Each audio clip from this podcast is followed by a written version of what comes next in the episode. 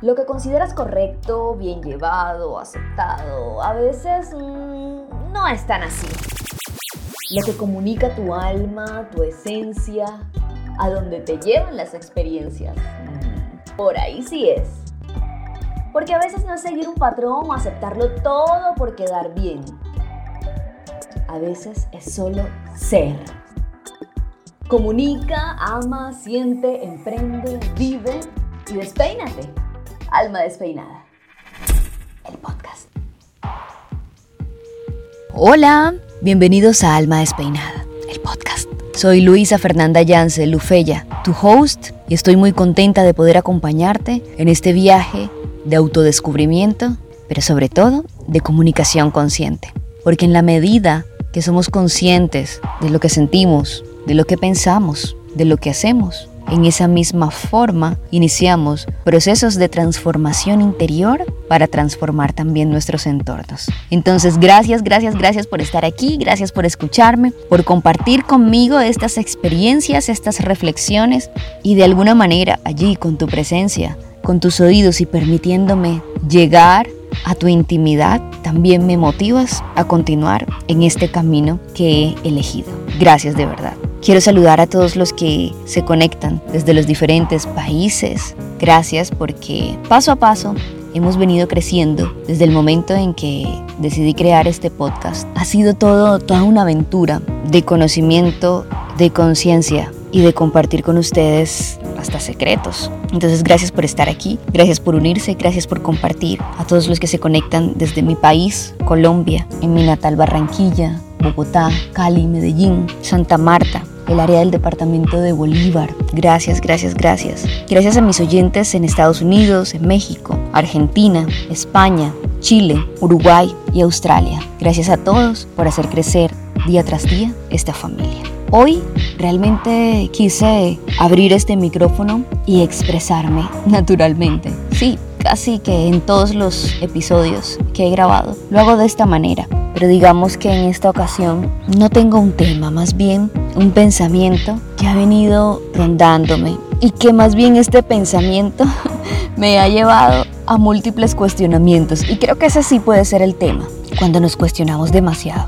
¿Hasta qué punto nos cuestionamos para bien y hasta qué punto nos cuestionamos para juzgarnos? En el cuestionamiento o a través del cuestionamiento es el camino para crear conciencia acerca de lo que nos sucede, acerca de lo que queremos mejorar en la vida, observar, detallar y transformar, ¿verdad? Pero el exceso de pensamiento o el sobrepensamiento nos lleva a un cuestionamiento extremo y casi que sin fin, porque empezamos a preguntarnos demasiado el por qué estoy en X o Y situación y por qué no he decidido cambiarla o por qué no he tomado las acciones necesarias para cambiarlas, pero aún así nos impide tomar acción. Y en eso he estado pensando. Y en lo personal, estoy pasando por una circunstancia que me ha puesto a preguntarme mucho el porqué de algo. No les puedo especificar de momento, pero es más o menos así. Me pregunto por qué estoy allí, pero tampoco he salido de allí en los últimos días.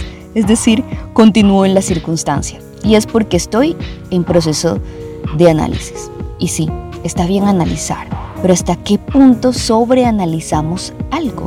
Es decir, ¿hasta qué punto nos detenemos en esos pequeños, ínfimos detalles? Y sin hallar respuesta.